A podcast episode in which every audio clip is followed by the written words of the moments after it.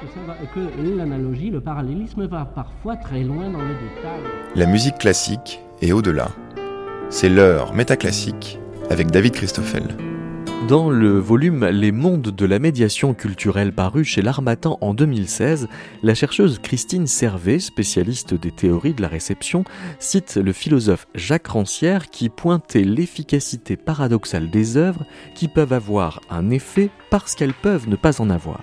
D'où l'idée de Christine Servet, selon laquelle un processus de médiation s'inscrit dans un cadre où rien n'assure l'entente a priori, où le malentendu doit toujours être possible. Si on poursuit le raisonnement, on pourrait imaginer qu'on se donne plus de chances de faire médiation en assumant le conflit qui pourrait avoir lieu entre la musique que l'on propose de faire découvrir et l'imaginaire de ceux à qui on vient la faire entendre. C'est donc bien à titre d'exercice de médiation musicale que nous avons proposé à des étudiants du master musique et sciences humaines des universités de Tours et Poitiers d'imaginer des situations de conflit, ou du moins de confrontation, autour des répertoires objets de leur recherche en musicologie à mettre en scène sous forme de fiction radiophonique pour métaclassique, autant de situations radiodramatiques qui ont dû être enregistrées en confinement, ce qui explique qu'un certain nombre laisse imaginer un coup de téléphone. Allô? Attends, je sais pas si tu m'entends, mais en tout cas, euh, tu dois entendre ce qui se passe et te douter d'où je suis. Attends, donne-moi une seconde, je sors. Laisse-moi deviner, ce serait pas de la musique traditionnelle? En Irlande, probablement. Oui, j'avais besoin de me changer les idées. Je m'épanouis dans la musique traditionnelle, euh, comme d'habitude, et puis comme tu peux l'entendre maintenant. Ouh là là, t'exagères pas un peu, toi Ça ne vaut pas la musique savante. Attends, attends un peu, et un peu d'estime pour la mère de toutes les musiques. La musique ici, c'est une affaire de famille. C'est transmis oralement et uniquement on t'aime bien. Et ça, même si t'es un étranger. Ouais, ouais, c'est bien tout ça, mais euh, qu'est-ce qui garantit la sauvegarde de cette musique? Si les gens ne se la transmettent plus, bah, elle va disparaître. C'est grâce à la partition que la musique savante, même ancienne, continue de vivre. Oui, mais là, pourquoi l'Irlande aurait ressenti le besoin d'immortaliser à l'écrit une musique à la place vivante? Euh, La mémoire, c'est la clé du succès.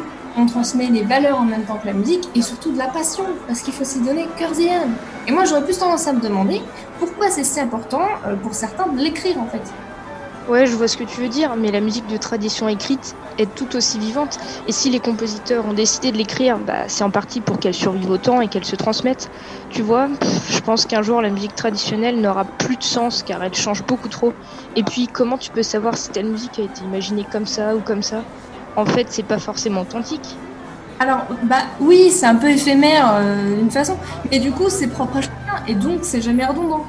Euh, moi, je pense que c'est un avantage parce que oui, alors elle est toujours transformée, mais du coup, elle ne meurt jamais. Si on l'écrivait note pour note et ornementation pour ornementation, là, elle aurait bah, plus de sens.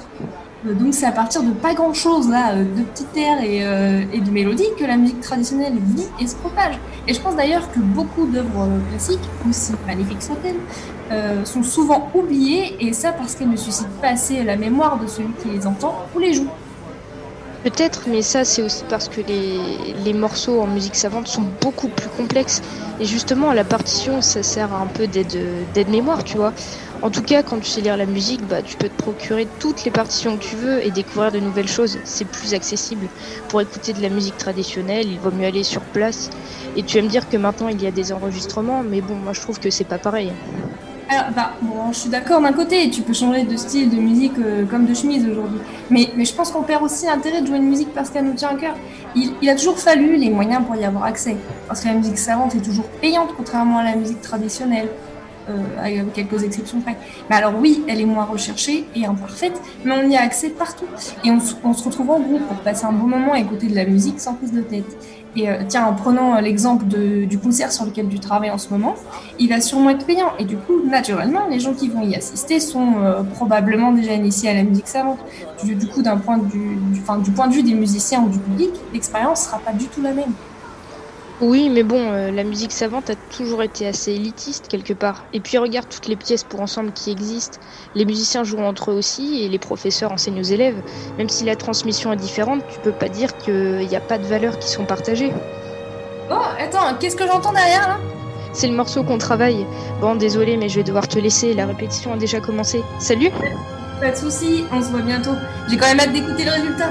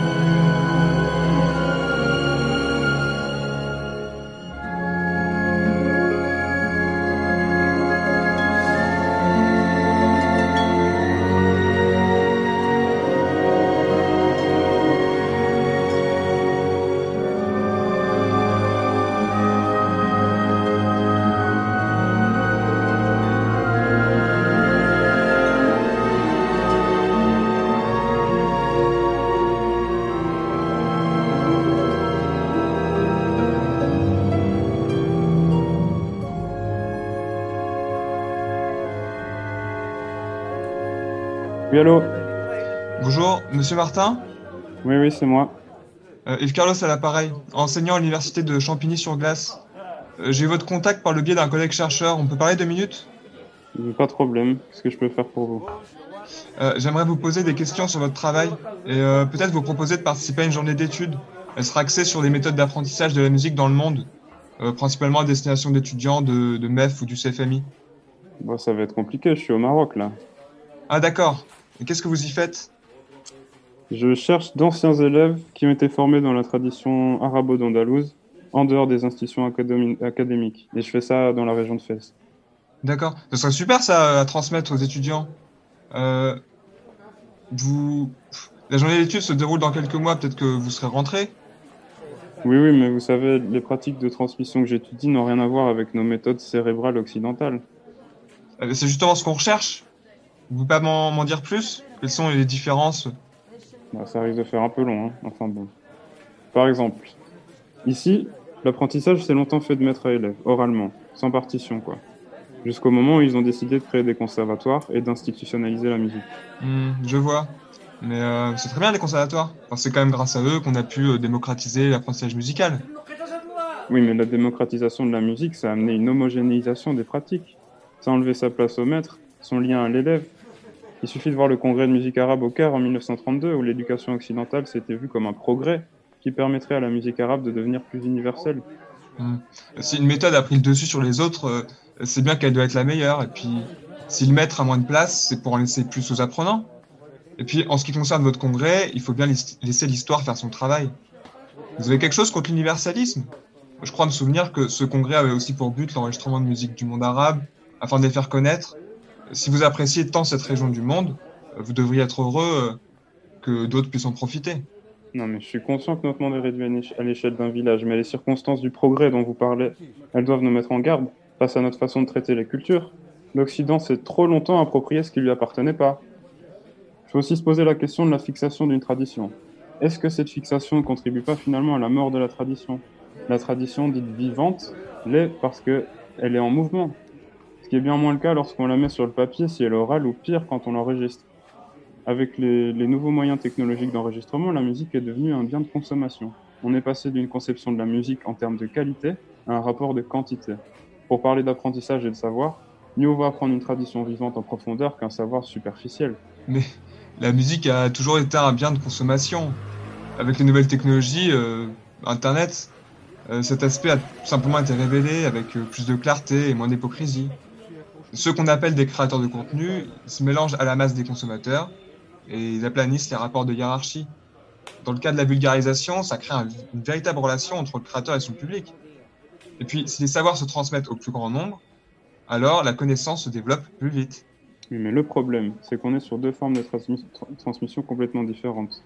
Une qui présente une tradition complète et locale, avec son détenteur, le maître, et de l'autre, un apprentissage universel, avec des moyens technologiques qui touchent une masse importante de gens et s'adaptent à un public large. Et je vous parle même pas des retombées économiques engendrées par ce genre de plateforme.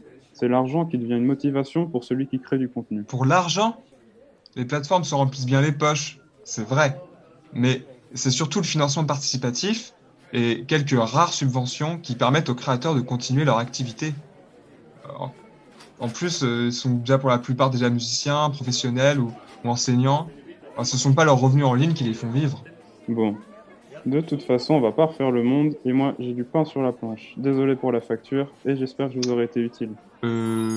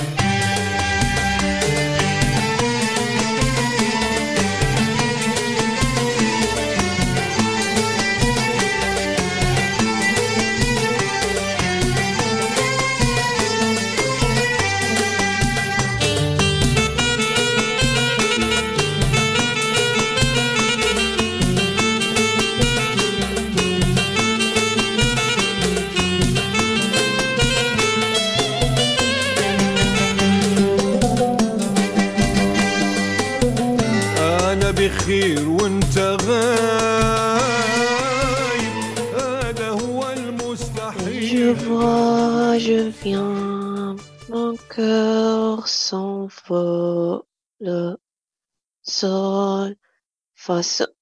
Euh, je ne comprends rien à cette musique. Mais où est le texte? Il est manquant? Il n'y a même pas de barre de mesure. Qui a transcrit cette chanson comme ça? Je vais l'appeler. Il va m'entendre.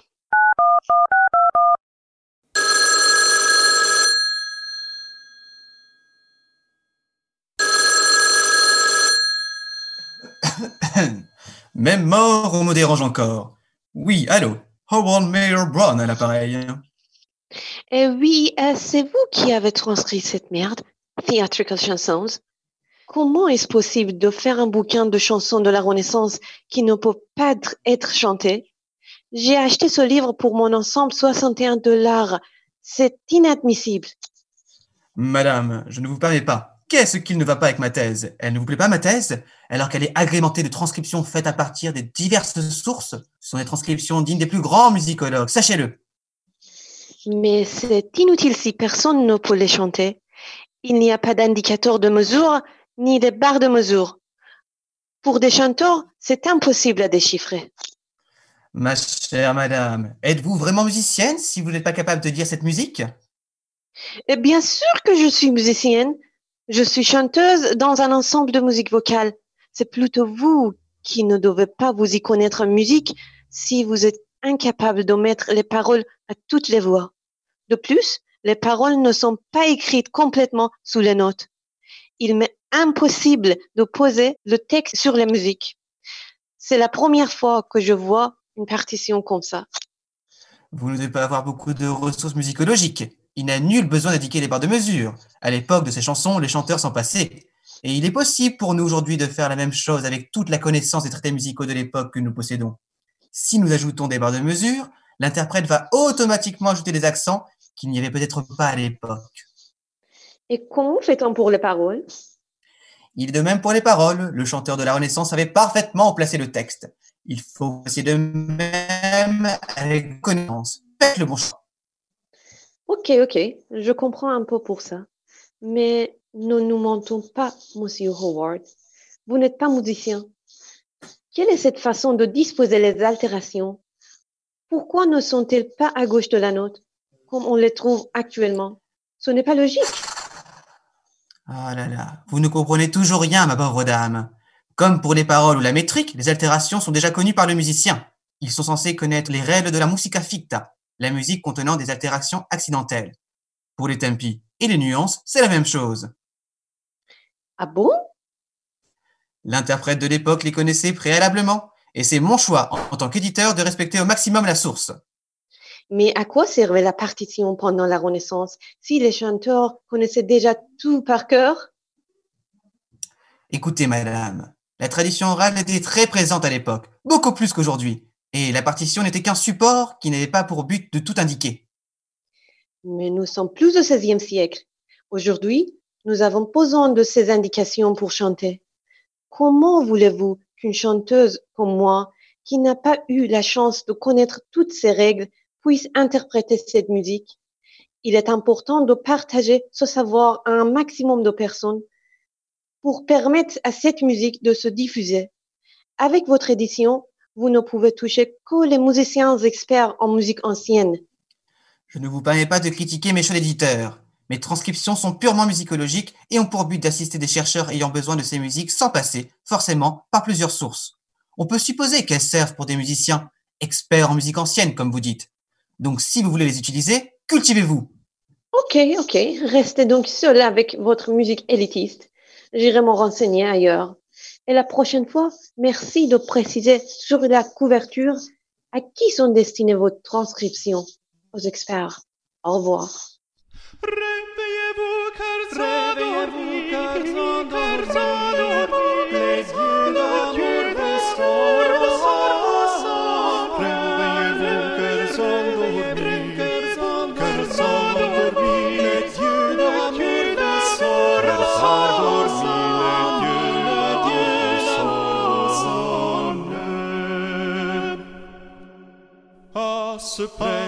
Premier jour de mai, oiseaux feront merveille, oiseaux merveille, pour vous mettre, vous mettre hors des dés, pour des douze bébés, pour des douze bébés, et fariront, fariront, fariront, fariront, joli, et fariront, joli, joli, joli, joli, joli, joli, joli, joli, joli, joli, joli, joli, joli, joli, vous serez tous en joie, vous serez tous en car la saison, saison, saison est bonne. Vous serez tous joie, car la saison, saison, saison est bonne, car la saison, saison est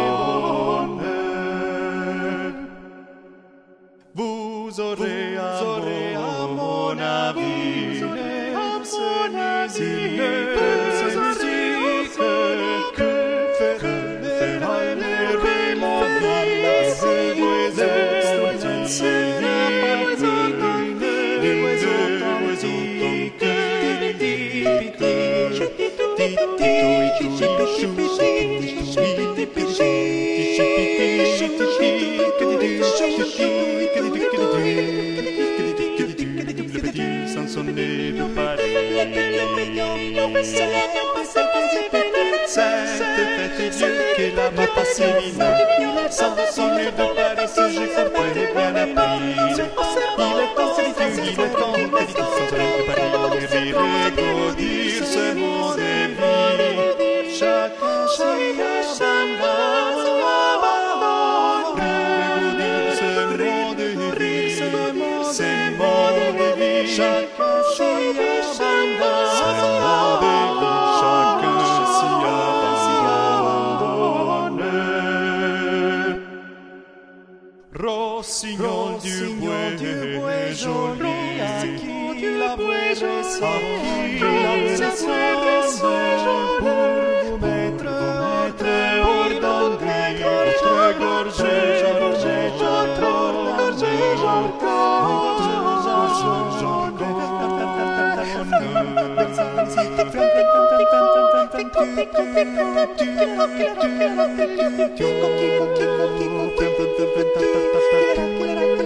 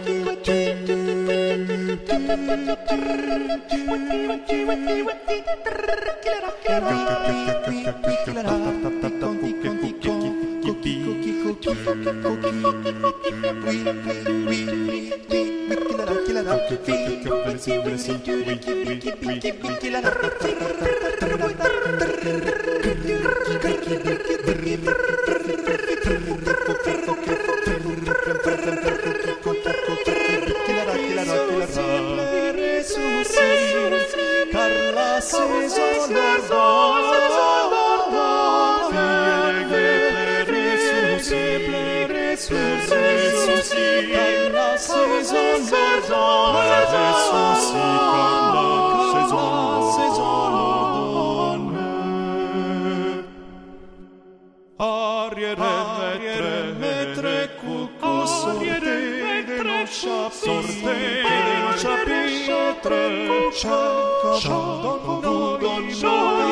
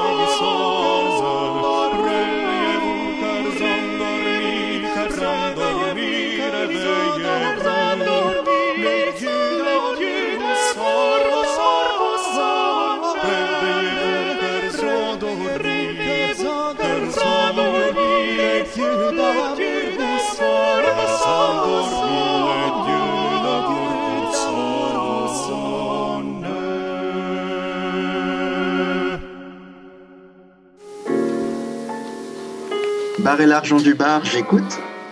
Bonjour, je vous téléphone pour avoir quelques informations sur votre bar.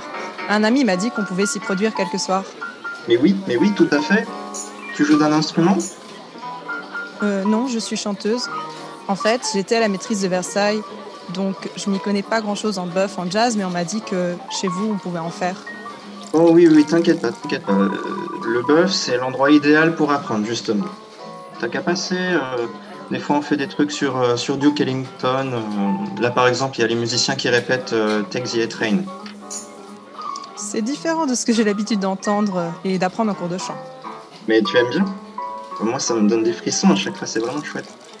Vous savez, moi, depuis que je débute la musique, je chante plutôt des airs comme celui-ci. L'homme, l'homme, l'homme armé, l'homme armé, l'homme armé doit-on douter? Ah oui, oui, c'est bien différent. Mais euh, attends, ça me dit un truc, c'est pas euh, de Jenkins, non? C'est vrai qu'il l'a utilisé aussi. Mais non, non, non, c'est une messe de Josquin. Mais j'avais oublié que certains compositeurs comme Jenkins mélangent leurs influences et reprennent des airs euh, un peu plus anciens. J'aimerais beaucoup pouvoir faire comme eux. Mais euh, bah justement, t'as qu'à venir, euh, qu'à venir ce soir. Il y a- il y a une spéciale sur Duke Ellington. Venir chanter. Il, fait un peu pareil. Chanter le Duc Ellington Euh, Je ne suis pas sûre que mon duc de Ferrare sera bien d'accord. J'ai plutôt l'habitude de chanter des messes. Euh, attends, Duke de Ferrare, c'est c'est une marque de voiture? Non, non, non. Pour lequel composait Josquin. Ah, D'accord. Mais euh, tu sais, Duke Ellington, euh, il a fait aussi de la musique sacrée. euh, c'est un peu pareil, peut-être. Tiens, euh, si je te fais écouter Sacred Concert, peut-être tu te feras un avis dessus.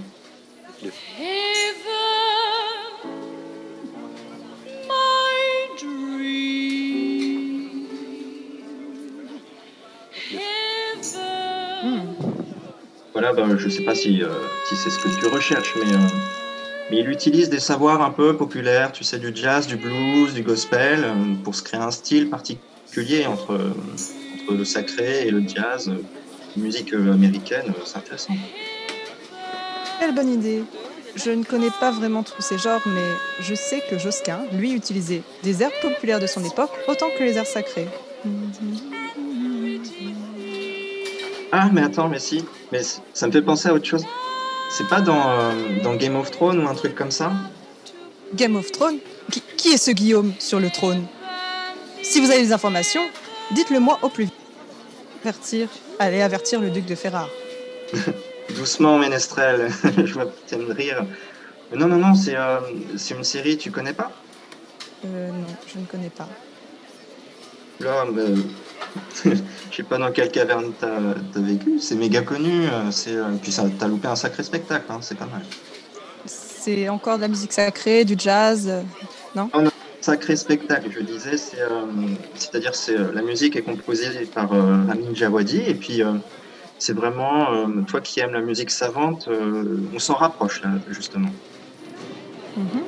Bah, je peux te faire écouter, c'est le titre le plus connu, parce que peut-être que ça peut te dire quelque chose.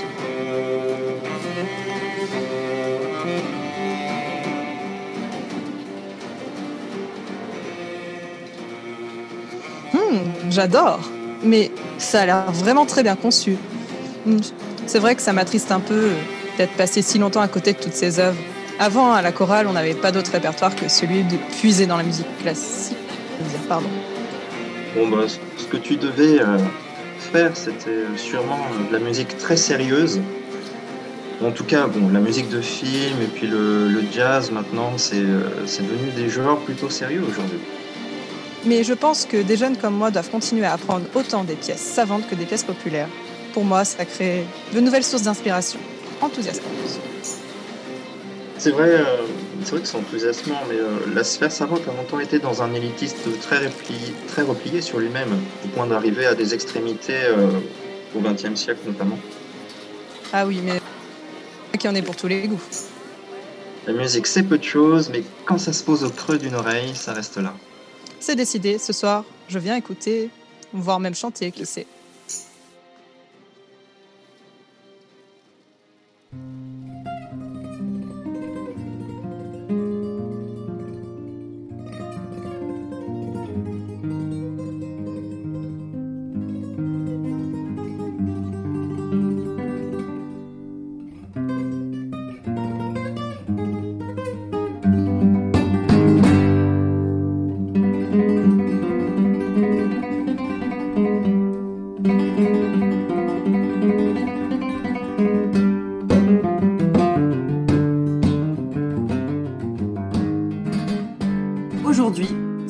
De Paf la pistache.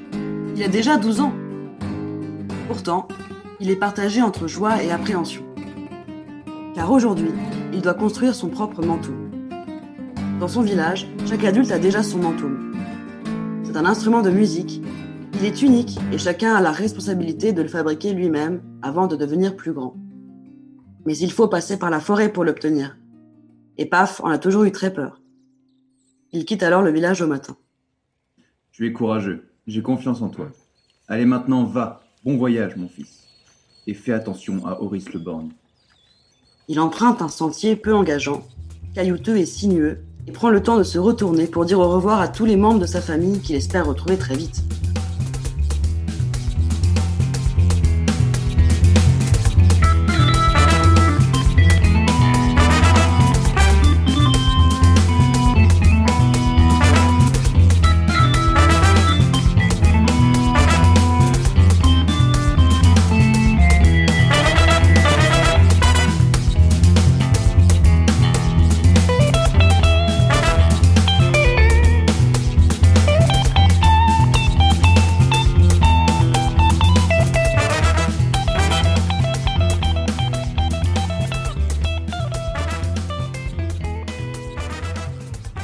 Paf est attiré par une pivolage et voleuse, tenant dans son bec un objet fort intrigant dans un arbre gigantesque.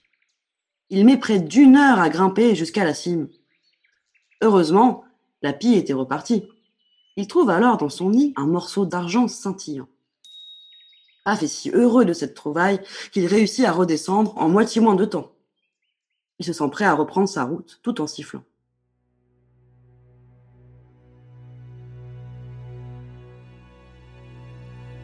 Tout à coup, il aperçoit une silhouette massive qui s'approche dangereusement.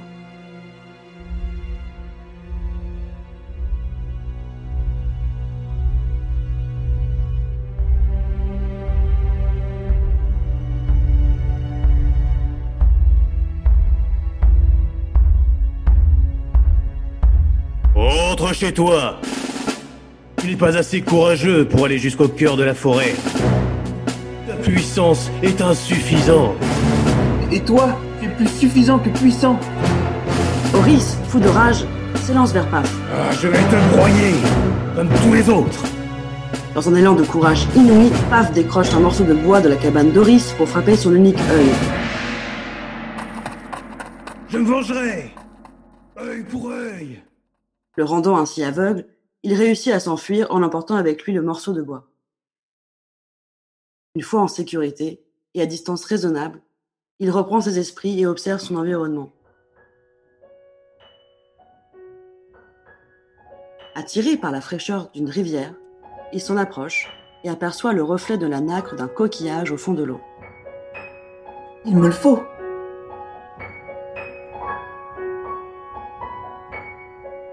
Trop petit pour atteindre le coquillage, et au vu du fort courant, il sait qu'il va se noyer s'il plonge.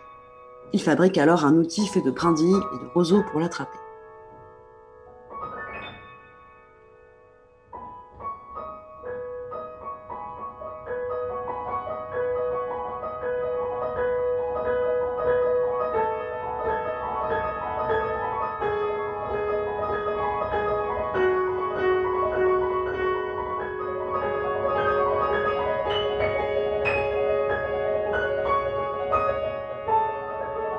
Épuisé par ses périples, il trouve finalement la demeure d'Eclicia, maître en lutherie. Vous voilà enfin, jeune apprenti. Avez-vous apporté les éléments nécessaires à la construction de votre mantoum Oui, voici ce que j'ai pu récolter. Mais j'ai dû traverser des épreuves aussi palpitantes que terribles. J'ai même battu Horace Le Borgne en le rendant aveugle. J'ai dû monter un arbre immense et j'ai fabriqué un outil pour ne pas se me noyer. Et puis très dur. Et puis j'ai très peur. Mais j'ai réussi même si j'ai pas fait la révision du matériau. Et puis j'ai fait un Assez parlé. Nous avons du travail. Suivez-moi. Pendant plusieurs jours, ils œuvrent à la construction de son manteau.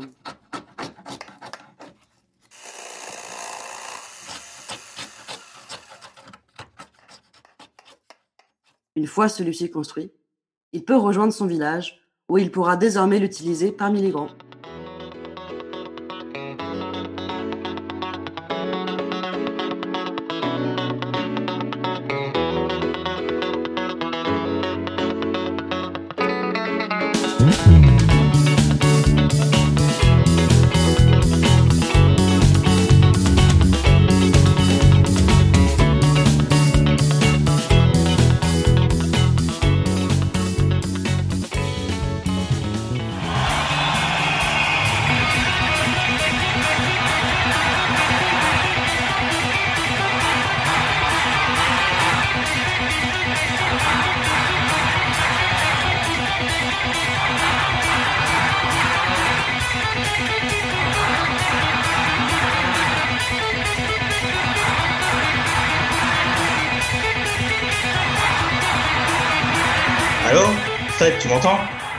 Désolé, il doit y avoir une erreur. Vas-y, il faut que t'entendes ça. Il doit y avoir erreur. Il s'agit de la planète Hypatie, galaxie Iota Draconis. T'aurais carrément dû venir, le conseil est génial. Mais qu'est-ce que j'entends? Bah, c'est ACDC, tu te souviens pas? Je t'avais proposé de venir. Serait-ce de la musique? Conformément à l'article 687 de la loi Gamma 21, l'expression sonore de la musique est strictement interdite. La musique est notre Dieu. Vous ne pouvez pas, par les lois de l'univers, en faire une quelconque représentation sonore. La spiritualité que nous apporte la musique est un chemin sacré et profond que chacun doit vivre en lui pour éveiller son âme. Comment pouvez-vous blasphémer de la sorte? Représenter la musique revient à détruire toutes les croyances intimes qui nourrissent nos esprits et guident nos vies. Sans cet art divin, notre existence ne serait plus. Musique interdite Mais tu délires, t'as fumé quoi, gros? La musique, c'est toute notre vie et notre groupe, tu veux l'interdire Rappelle-toi quand on a joué chez Ben, c'est grâce à ça que s'est rencontré. T'en fais depuis 15 ans, comment tu pourras arrêter la musique du jour au lendemain? Vous, humains, ne réalisez pas l'ampleur de la situation. Depuis des générations, vous consommez de la musique à outrance. Aujourd'hui, vous en avez épuisé toutes ses dimensions. Vous n'avez plus aucune limite. La musique n'a plus de règles chez vous. Elle alimente vos téléviseurs, enrichit vos maisons de disques. Il est grand temps que nous intervenions. Si nous vous laissons faire, la spiritualité de notre musique disparaîtra. Mais quelle spiritualité? C'est chiant la spiritualité. Je préfère la musique comme quelque chose de polyvalent avec différentes fonctions. Euh, C'est mieux d'avoir une musique sans, sans loi, sans règles, euh, pour s'exprimer comme chacun le veut. C'est un art créatif, la musique. Mais, pardon, mais du coup, mais vous êtes qui? La musique n'a qu'une unique fonction. Elle ne peut pas se soumettre à vos loisirs et autres passe-temps créatifs. bah, C'est pas un passe-temps, c'est mon métier. Et puis la musique, elle nous suit, elle fait danser, elle est partout, même dans les stades de football. C'est pas possible de s'en passer. euh. Mais vous m'avez pas répondu, vous êtes qui? Je représente la galaxie Iota Draconis, qui m'a engagé pour établir l'ordre des choses. humain. Vous vivez dans l'erreur. Vous croyez avoir tout compris de la musique, mais il n'en est rien. Je me dois d'intervenir. Oh, vous allez vous calmer là. Il est où, Fred? Fred est mort.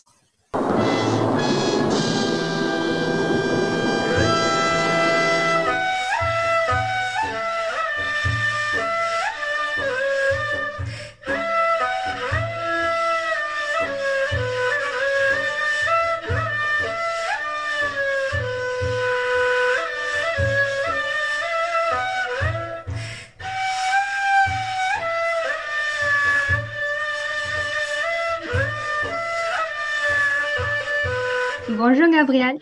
Bonjour Péline. Euh, bah, je t'appelle prendre ton opinion. Euh, les, les médecins ont recommandé à Quasimodo qui est tombée amoureuse d'Esmeralda, dont Mhm. je t'ai déjà parlé. Tu te Oui, rappelles je me souviens bien de Quasimodo, oui, je me souviens. Je suis Bah content qu'il soit venu jusqu'en en Turquie d'ailleurs, alors. Ah oui, moi, Ouais. bah, moi aussi. Qu'est-ce qui lui arrive Il a Euh, toujours son problème de, de dépression amoureuse, c'est ça? Oui, oui, euh, malheureusement. Euh, ah, voilà, les médecins ont recommandé la musicothérapie comme thérapie complémentaire en plus de la Mhm. thérapie psychologique. Euh, bah, tout d'abord, euh, je voudrais expliquer un peu c'est quoi la musicothérapie en Turquie. Euh, Mhm. tu, tu aimes bien? Oui, mais écoute, ça m'intéresse, ça m'intéresse bien sûr. Mhm. Bah, ok. Ben, nous, nous savons que la musique a été utilisée dans le traitement des maladies grâce du célèbre médecin et philosophe Farabi qui a vécu au 9e siècle en Turkestan. Euh, et puis dans son livre, euh, Farabi a pris la musique comme douze makams et a défini comment ces douze makams affectent l'esprit humain, à quelle heure de la journée. D'accord. Euh, ben, en fait, je vais t'expliquer un peu ce que le makam. Mm, Euh, hum, Je dois d'abord dire qu'il y a neuf intervalles égaux entre Do et Ré, par exemple. D'accord. Mhm. Euh, bah, en raison de cette variété, il existe 5 bémols et 5 dièses, et le si tétracorde et le si pentacorde qui forment la base de cette musique sont ajoutés les uns aux autres dans différentes combinaisons et forment la structure appelée le makam que je viens de mentionner. Euh, bah, c'est un peu difficile, hein. Euh, Non, mais c'est vrai, mais on n'est pas habitué à ce genre de musique. Et en France, par exemple, c'est vrai que même dans, dans la musicothérapie, c'est des, des musiques qu'on n'entend pas, ça c'est sûr. Bah oui. Bah, ensuite, euh, le livre de Hafez Effendi, qui a vécu au XVIIIe siècle, qui était le médecin du troisième Selim au palais ottoman, est, est le premier ouvrage qui traite spécifiquement du sujet de la musicothérapie. Bah, D'accord. tu, tu peux le lire aussi. D'accord, et bah, je- bah, tu pourrais m'envoyer les références, ce serait super. Oui, oui, bien sûr. Ok. Euh, bah, selon lui, le makam Buzurk est bon pour la mort aveugle. D'accord, Euh, oui. bah, si- Ok. voilà. Bah, si on souhaite créer un effet réducteur de tension et d'anxiété, il faudrait faire une musique avec une structure mélodique utilisant des notes longues, euh, avec un instrument comme, comme le ney. Et puis, euh, moi, j'ai, l'intention d'aider notre patient à se débarrasser de cette obsession en lui faisant écouter tous les jours et jusqu'à la fin de sa thérapie psychologique un morceau que j'ai Mhm. joué avec le D'accord. euh, bah, dans le makam Buzur, bien sûr. Oui. Et puis, bah, dis-moi qu'en penses-tu après d'avoir écouté ma musique, euh, s'il te plaît? Ok, bah, bah, j'écouterai ça, euh, tu me l'enverras par mail par exemple, et puis je, je l'écouterai.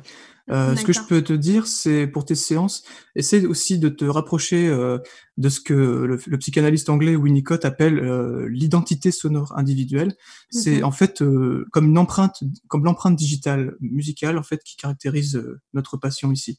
Et parce que lui, comme nous tous, hein, selon nos, nos croyances en l'expérience musicale déjà, euh, nos connaissances acquises avec l'étude de la musique et toutes les expériences sonores euh, et d'écoute individuelle depuis notre naissance et avec euh, l'influence de notre, de nos cultures musicales et de notre Oui, oui, environnement, bien on sûr. peut avoir des réactions et, et des manières différentes de percevoir une seule et même musique, donc ton macam euh, par exemple. Et bien que le cerveau euh, régi par ce que Léonard Meyer appelle la loi de prégnance, euh, en fait est sans cesse en quête de stabilité, de complétude et de repos. Et je pense que c'est une loi que tu mets en œuvre ici euh, en proposant une musique où tu cherches cet effet réducteur de tension, par exemple. Mhm. Et, euh, alors par contre, je, je te, enfin, même moi, on- il, faut, il faudrait qu'on soit en garde à ne pas systématiser nos choix musicaux. Euh, Mhm. Je pense que c'est le souci de répéter tous les jours la même musique. Enfin, tu verras après quand, euh, quand tu feras ton analyse clinique, mais j'ai peur qu'on aboutit à une sorte de pharmacie musicale où on va associer un extrait à une réaction systématique. Ok, oui, je, je vais réfléchir ça, oui. Oui, mais, euh, mais, le- mais ça peut- peut-être que ça marchera très bien. hein. Mais, euh, mais en fait, j'ai peur que le danger, ça soit de transformer la séance de musicothérapie en une thérapie de conditionnement. Et ça, oui, perdrait, voilà, ça perdrait pour moi euh, l'intérêt psychothérapeutique derrière. Et euh, bon, aussi comme, comme le disait Oliver Sacks, hein, les humains sont des espèces musicales. Donc euh, il serait pour moi un peu triste qu'on considère la musique euh, juste pour les effets qu'elle produit. Euh, pas que ce serait forcément une drogue, mais tu vois, le- tu vois le truc. Et, Mhm. et- et non plus pour ce qu'elle est en tant qu'œuvre.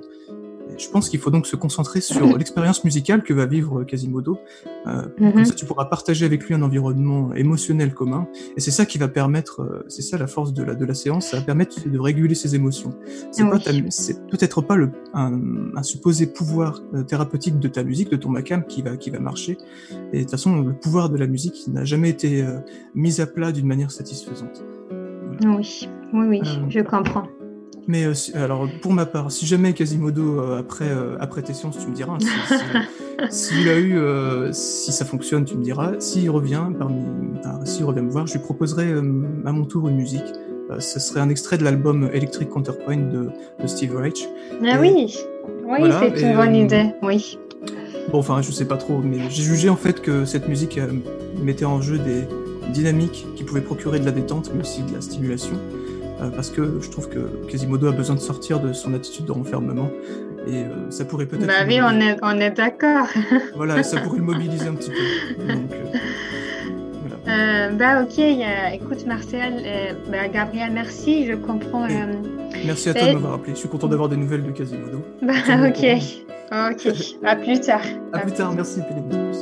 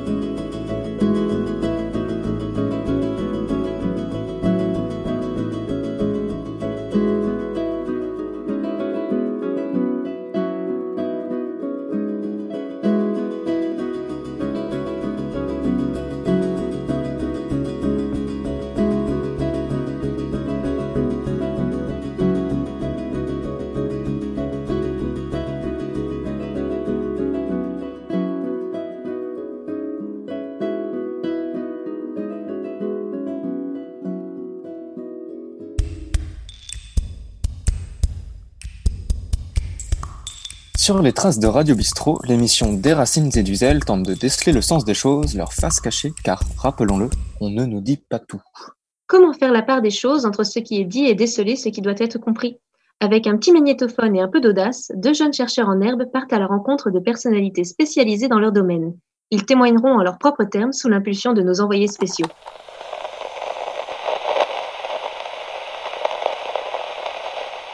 Madame Jeanne Tétanena, bonjour.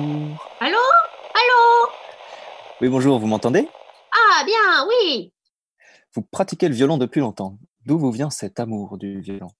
Bon, avec ça dans la famille, violonneux de père en fils ou en fille. Faut dire que les musiciens du village, ils avaient deux choix. Soit jouer dans le village, soit partir ailleurs. Pensez bien que les parents, ils allaient pas laisser leurs filles courir les champs et les routes. Ça serait pas convenable à l'époque, à ça non?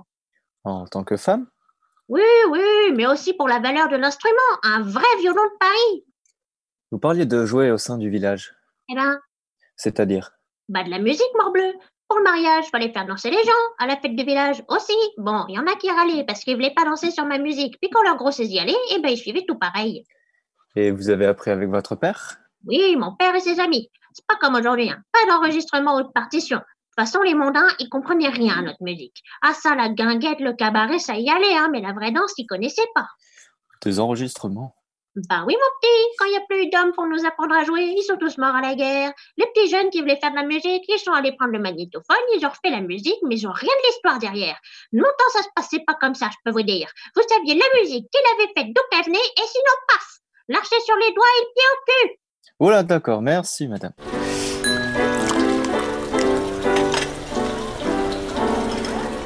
Écoutons maintenant un échange avec un critique plutôt sanguin. Maître Ambroise Gigle de Clairvaux, vous êtes critique de musique contemporaine, vous avez d'ailleurs publié votre ouvrage sur la spectromorphologie de Denis Mallet l'année dernière. Bonjour. Hum, oui, merci pour la présentation. Merci de votre présence. Vous êtes avec nous pour réagir à une prestation du collectif indonésien Sonicoustic. Notre envoyé spécial est actuellement sur les lieux du concert en tant qu'intermédiaire à Pontianak, Kalimantan Ouest. La particularité de Sonicoustic reste dans la confection d'instruments expérimentaux. Du theremin fait maison à l'instrument à l'énergie solaire, ces musiciens sont d'ingénieux bricoleurs qui redéfinissent le do-it-yourself. Créé en janvier 2018, le collectif met la préservation des arts locaux au centre de leur création. C'est infect, inaudible. Enfin, qui oserait appeler cette médiocrité plébéienne de la musique contemporaine? Maintenant, n'importe qui se proclame artiste expérimental d'un rien, c'est d'une bassesse. Mais qu'est-ce qui vous fait penser ça, monsieur? Regardez-moi ces jeunes inexpérimentés, ils ne font que bidouiller des bouts de métal sans même comprendre ce qu'ils jouent. Ce serait inadmissible sur la scène contemporaine européenne. Et pourtant, leur- on comprend leur démarche, leur narration musicale, et avouez que leurs instruments sont impressionnants. Regardez celui-ci qui joue avec les interférences circulant sur le métal. Cela doit demander une rare technique et de bonnes connaissances. Mais vous ne savez pas de quoi vous parlez, madame la journaliste. Je suis outré. Que tirer de ces discussions? Eh bien, que les violonneuses et les critiques sont plutôt farouches, notamment car les pratiques connues de ces deux personnes sont en pleine évolution. La musique traditionnelle s'apprend au conservatoire plutôt que dans les villages. Les pratiques expérimentales fusionnent avec d'autres cultures et attirent de plus en plus de monde de divers horizons. Et voilà pour ces deux extraits, chers auditeurs. Nous vous avons présenté deux possibilités d'entretien où il est parfois difficile d'établir un dialogue. Néanmoins, la richesse se retrouve dans la multiplicité des paroles. N'hésitez pas à suivre notre émission qui, nous l'espérons, ouvrira la question de la distinction entre objectivité et subjectivité.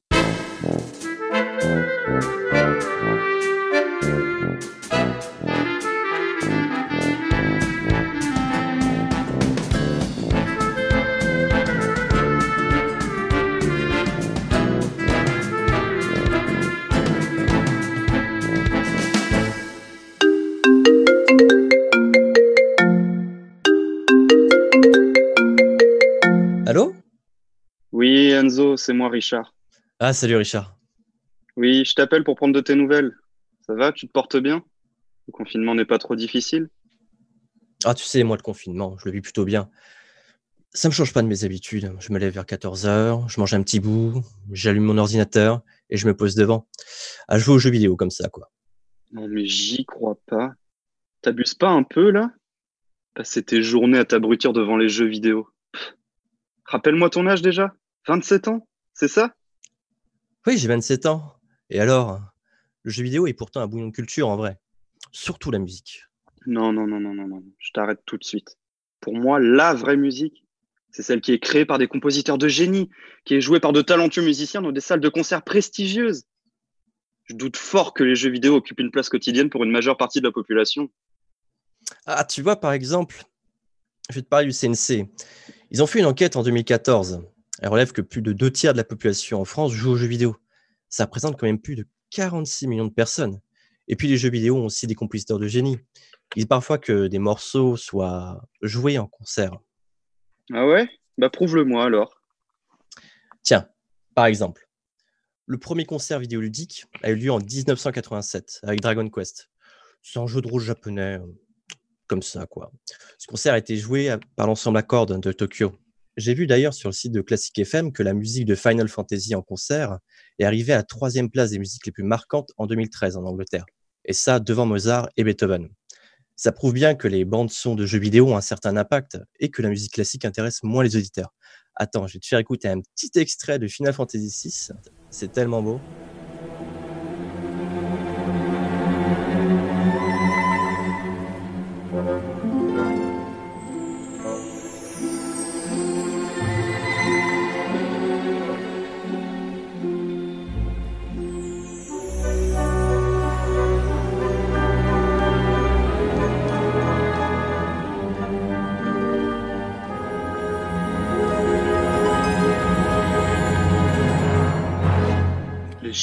Toujours les chiffres. Il y a d'autres façons de montrer son impact. Bah écoute, je suis assez d'accord. Mais au moins, ce sont des sources viables. Ouais. Mais qui te dit que ces musiques perdureront dans le temps Hein? Regarde par exemple Bach. Il est joué régulièrement. Ça fait 250 ans qu'on joue sa musique et personne ne l'a oublié. Regarde aussi pour Beethoven. Cette année, on fête les 250 ans de sa naissance. Et c'est juste de compter le nombre de concerts programmés n'importe où dans le monde cette année. Tu verras, tu n'y arriveras pas. Il y en a tellement. Oh. Calme-toi un tout petit peu.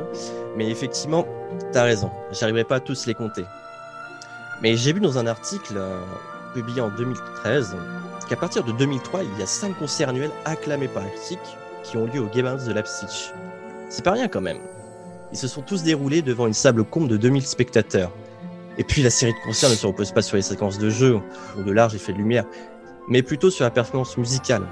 On peut faire un rapport étroit avec la musique classique et la musique de jeux vidéo. D'ailleurs, vu que tu en parles, dis-moi, toi, en quoi les 250 ans de postérité ont de la valeur à tes yeux? Je disais juste ça à titre indicatif, pour te montrer que même plusieurs siècles après un événement particulier, nous continuons à le célébrer pour ne pas l'oublier et le faire découvrir à un plus grand nombre. Toi, c'est, ce sont des compositeurs qui ont marqué un tournant dans la musique classique occidentale. Il ne faut surtout pas les négliger. Moi, ce qui m'intéresse le plus, c'est, cet aspect commémoratif. Et je trouve ça bien de rendre hommage à ces compositeurs, car ça fait partie de notre culture, d'une culture collective. On la fait vivre plus longtemps grâce à leur musique. En tout cas, toi, tu m'impressionnes vraiment. Je pensais pas que tu étais aussi cultivé. Et t'as même réussi à changer ma vision des choses concernant ce monde si particulier. Et ça semble tellement vaste à l'écoute de tes propos. Et je suis désolé d'ailleurs si j'ai pu paraître euh, borné à ton égard. Mais euh, ça m'intéresserait d'en connaître euh, un peu plus à ce sujet. Est-ce que tu aurais deux, trois références à me donner, s'il te plaît? Ah ben écoute, euh, je vais voir ce que je peux faire, oui, pas de souci. Je comprends, t'en fais pas. Bon, je vais t'envoyer un petit mail sous peu. Moi, je vais te laisser. Je dois continuer ma partie. Allez, passe une bonne journée, Richard. Salut. Salut.